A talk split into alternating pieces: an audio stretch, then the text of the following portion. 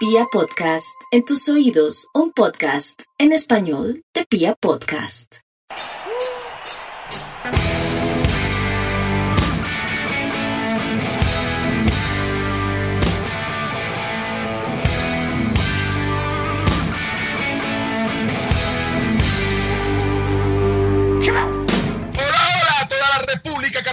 Los saluda la Guardia Albirroja Sur, la única banda de la ciudad.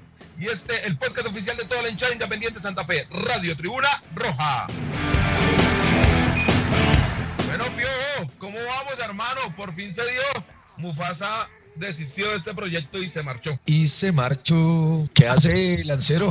Un saludo Bien, para hermano, usted. contento con, con el triunfo independiente Santa Fe el sábado en la tarde y con la presencia de los niños que estuvo muy, muy emotivo realmente.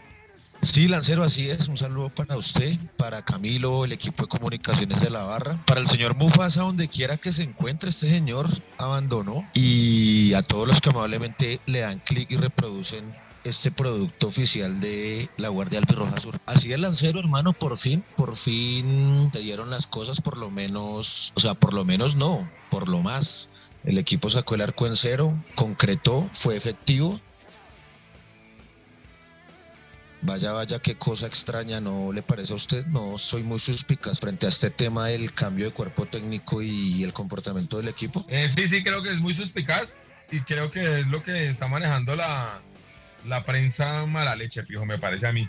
Lo que pasa es que hicimos las cosas que teníamos que hacer. Volvimos a poner el sofá en la sala, volvimos a poner el lavaplatos en la cocina y cuando las cosas están en su orden, pues las vainas marchan, piojo. ¿No verá? Sí, Lance, el fútbol no es tan complicado, ¿no? Eh, hay que poner al que juega por la derecha en la derecha, al que tiene la pierna izquierda por la izquierda, al que juega de central de central. Y sí, el equipo no, no tuvo una diferencia, eh, digamos, no, no- fue muy distinto en su actitud para encarar el partido. Creo que los jugadores igual corrieron como lo hacían con Cardetti, igual lo intentaron como lo hacían con Cardetti. Y pues también creo que hay que también reconocer que Jaguares fue un equipo que no se encerró, que propuso y que de alguna manera nos dio espacios y pues pudimos concretar, pues, pudimos ser efectivos, ¿no? Así es, Pío. Digamos que los primeros 30, 40 minutos, digamos, los primeros 15 minutos, Santa Fe salió como a intentar ahogar al rival. Y ahí nos vimos superiores, pero no logramos concretar. Luego Jaguares nos la puso difícil. Tampoco fue tan sencillo. Y nos hizo el partido muy, muy complicado. Digamos que nos estaban quitando la pelota y es- se estaban animando de a poco.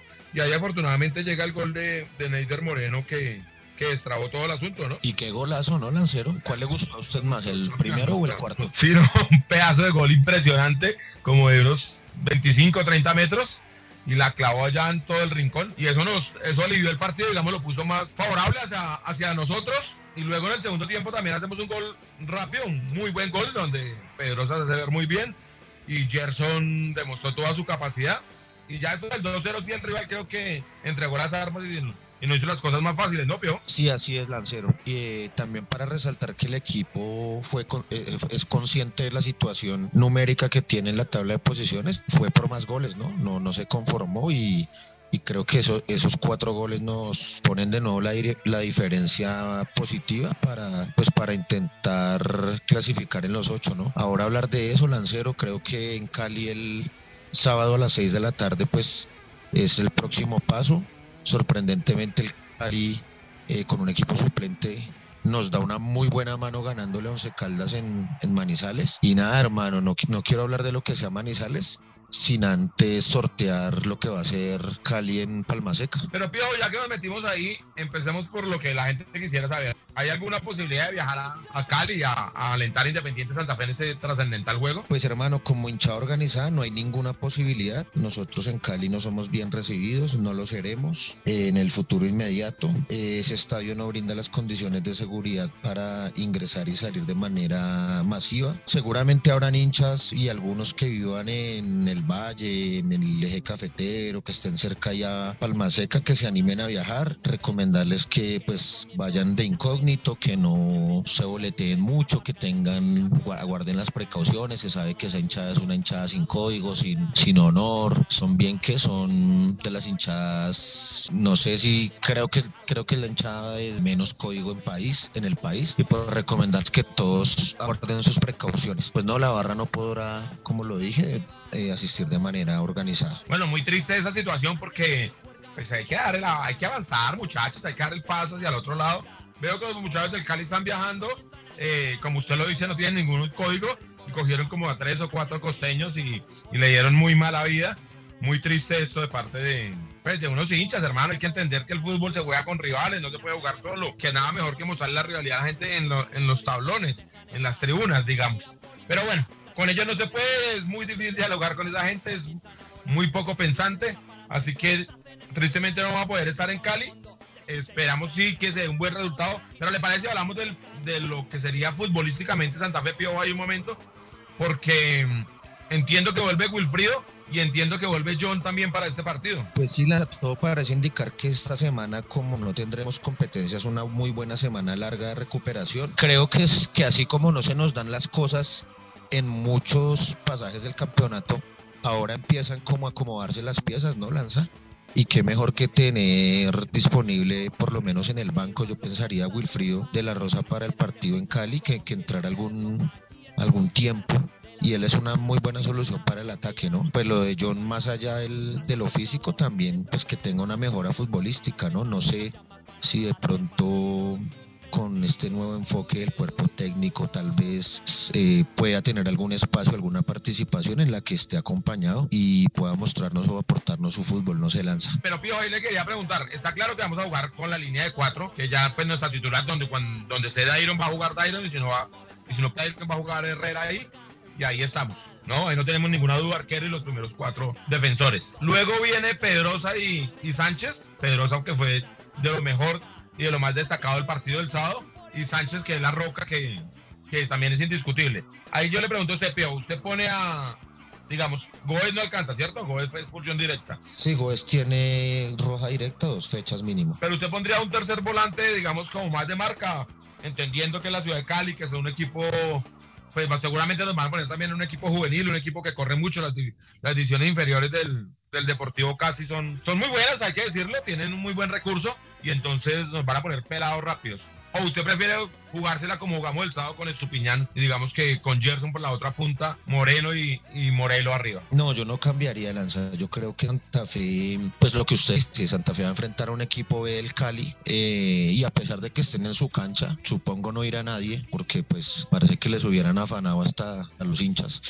Santa Fe tiene que ir a poner condiciones y a proponer y no tanto a esperar al Cali, ¿no? Santa, eh, Santa Fe es el de la necesidad y yo me la jugaría igual. Eh, además, Neider está en vena goleadora, creo que es el que nos ha salvado los papeles o nos ha abierto las, eh, el arco de las últimas fechas. Entonces yo creo que mantendría el equipo, yo creo que Pedrosa y La Roca nos dan el equilibrio necesario y no creo que el Cali tenga una nómina mucho más que nos obligue, ¿no? Que tenga una nómina mucho más fuerte que nos obligue de pronto meterle otro tercer volante con características defensivas. Entonces yo creo que, que, me iría así, hermano. Porque usted sí... a mí me parece... perdón, No, le decía que yo sí creo que de pronto tomar un recaudo con un con otro volante que nos dé una mano, pues entendiendo que sí, que yo, pero tampoco tienen ninguna presión. Y cuando los equipos juegan con juegan muy sueltos, pueden salir muy rápido y nos puede costar un poco. Digamos, hay que ganar el partido, claro que hay que ir por los tres puntos, pero con inteligencia. No podemos allá abrirnos allá porque recibir un gol sería muy, muy fuerte. Entonces yo no sé si tomaría esa precaución. Además, porque el trabajo de Estupiñán tampoco me pareció tan bueno el sábado. No creo que lo haya hecho mal, pero tampoco me pareció así como muy destallante, digamos, como muy, muy brillante el trabajo de Estupiñán. Esperemos que haga nuestra dupla, nuestra dupla técnica. El caso es que sí se le vino muy bien el, el tema Agustín Julio Grigori. Creo que, digamos que le sacó presión, ¿no? A los muchachos. Creo que con estaba claro que ambiente con el anterior cuerpo técnico no venía bien. Se necesitaba ese timonazo, lo habíamos pedido desde antes y creo que, que pues desafortunadamente tenemos razón, porque nos hubiese gustado que no tenerla y que Santa Fe ya estuviera entre los ocho, que es lo que merecemos. Bueno, Pío, ¿le parece si pasamos a la histórica tribuna cardenal, donde José Luis Fernández, más conocido como Perú, nos envía un fotón por allá de los años 40, 50, ¿no? Donde está nuestro héroe del primer campeonato, José Cabordo Q, al lado de un jugador Ramos del Cali y nos cuenta um, la historia de este enfrentamiento que es de los más tradicionales del fútbol colombiano. Se ha jugado prácticamente todos los años, exceptuando obviamente los años que el Deportivo casi dejó de existir, donde tuvo que, que guardarse. Apenas Independiente Santa Fe y el rival de Patio son los únicos equipos que han jugado todos los campeonatos del fútbol profesional colombiano. Entonces le damos paso a José Luis Fernández y los invitamos a todos ustedes para que vean esta gran foto en nuestras redes sociales, la pueden encontrar en Twitter, en Instagram, en Facebook, ahí van a estar, entonces por favor los invitamos a verla porque es una gran foto realmente por allá de los finales de los años 40. Un saludo para toda la mesa de Radio Tribuna Roja, para de producción y toda la línea hincha Santa Peña que escucha este programa. La foto que les traigo el día de hoy fue tomada por Manuel H., ese gran archivo que, que este importante fotógrafo bogotano le dio a la Biblioteca Nacional, pues está disponible para su consulta. Y en una de esas fotografías eh, sale nuestro querido José Caordocu con Ramos, un jugador del Cali también muy importante de la década de los 50, exhibidos ante el lente de este, de este camarógrafo. Este partido es uno de los más importantes del fútbol colombiano. Se ha jugado todas las ediciones porque Santa Fe ha sido uno de los equipos que ha participado en todos los campeonatos del fútbol colombiano y solamente se tuvo una interrupción cuando el Cali desapareció momentáneamente entre 1956 y 1959 cuando pues por problemas económicos varios equipos colombianos no pudieron empezar la liga. Bueno, esta importante fotografía también muestra pues eh, que el sábado Santa Fe tiene una oportunidad muy importante para comenzar a, a afinar otra vez el semestre y que ojalá se nos dé. Bueno, espero que la disfruten. Un saludo. Volvemos a Radio Tribuna Roja, el podcast oficial de toda la independiente de Santa Fe. Fiojo, y las chicas también ganaron de a 4-0, ¿no? Sí, Lanza, ese equipo parece que no tiene rival, ¿no? En la liga, eh, de visitantes a Nacional, y le pasaron por encima con suficiencia. Eh, Lanza, lamentar, hermano, que se llenan la boca hablando de que apoyan el fútbol femenino y no transmiten ni siquiera los partidos. Yo creo que un partido nacional Santa Fe es digno de transmitirse por Win, ¿no? ¿O qué es lo que pasa con los próceres del fútbol colombiano? No, es muy triste, es muy triste que, pues, que toda la gente que quería ver el partido que estaba buscando tuvo que verlo por, por YouTube, creo. por un enlace así. Sí, es como una señal que reproduce Di Mayor, que, desde su página, pero no, eso no se compadece, ¿no? Y eso no, eso no es el, derecho de las cosas. Lo importante sí es que las leonas siguen, siguen cabalgándose esa, esa liga, ¿no? Como usted dice, parece que no tienen rival. Esperemos que lleguen a estancias finales y, logren darle otra alegría a la gente. Afortunadamente sí, el comité femenino estuvo muy atento al partido y nos trae el informe de lo que es este triunfo nuevamente de las Leonas 4-0 frente a Atlético Nacional. Un gran saludo para todos los hinchas santafereños, oyentes de Radio Tribuna Roja. Les habla Angie Pradera, desde el Comité Femenino de la Guardia Albirroja Sur cubriendo la actualidad de la Liga Femenina. Sí, señores, se hicieron cuatro goles también en este partido. Las Leonas se fueron encima al equipo femenino de Nacional jugando en la cancha de Envigado. De nuevo con Carla Torres como protagonista del primer gol, seguido de la mediocampista Camila Reyes, quien es capitana de la selección colombiana sub-20 recién clasificada al Mundial, con el segundo y el tercer gol. Por último, Kena Romero poniendo el cuarto gol para cerrar esta goleada que dejaría a las verdolagas con muy pocas posibilidades de clasificar y a Santa Fe en lo más alto de la tabla con 35 puntos. El próximo enfrentamiento de las Leonas será de local contra el Bucaramanga y cierra el todos contra todos visitando al Orso Marzo. Seguimos pendientes de esta gran historia que siguen escribiendo nuestras leonas. Nos escucharemos en una próxima oportunidad. Continuamos en Radio Tribuna Roja, el podcast oficial de toda la hinchada independiente de Santa Fe y de la Guardia que anda cumpliendo 25 años. Pío, hablando de los 25 años de la Guardia, ¿se ha confirmado algunos detalles más de la fiesta, alguna cosa? Sí, Lanza, estamos trabajando ahí en unos par de contratos. Ya desde la próxima semana se realizará la venta de boletería Fase de preventa hasta el 5 de junio a un costo de 120 mil pesos. Hasta el día del evento a 150 mil pesos. Ese será el valor de las boletas del concierto. Eh, hablando de fiesta, Piojo, quiero decirle que me quedé en los sectores de galerías el sábado. Mucho borracho nos escucha, o yo no sé si es porque están borrachos y quieren quedar bien con uno. Y le dicen, ah, siempre escucho Radio Tribuna Roja y no sé qué. Pero me preguntaban que si íbamos a rifar alguna boletica por acá. No supe qué responder a la pregunta. Claro, claro, por supuesto, el podcast oficial de La Guardia tendrá en exclusiva algunas entradas para premiar a los que siempre le dan clic y mantienen este proyecto vivo. Entonces, atentos a todos muchachos. Espero que realmente lo estuvieran escuchando y no lo estuvieran diciendo solo de polas. Eh, Pio, y para continuar con la fiesta, ¿qué tal si algo de musiquita? Sí, Lancero, vamos a dedicarle una canción a Mufasa, hombre. Vámonos con dos minutos, un velero llamado Libertad. Ah, pensé que iba a poner el ausente. Eh, bueno, entonces vamos con dos minutos.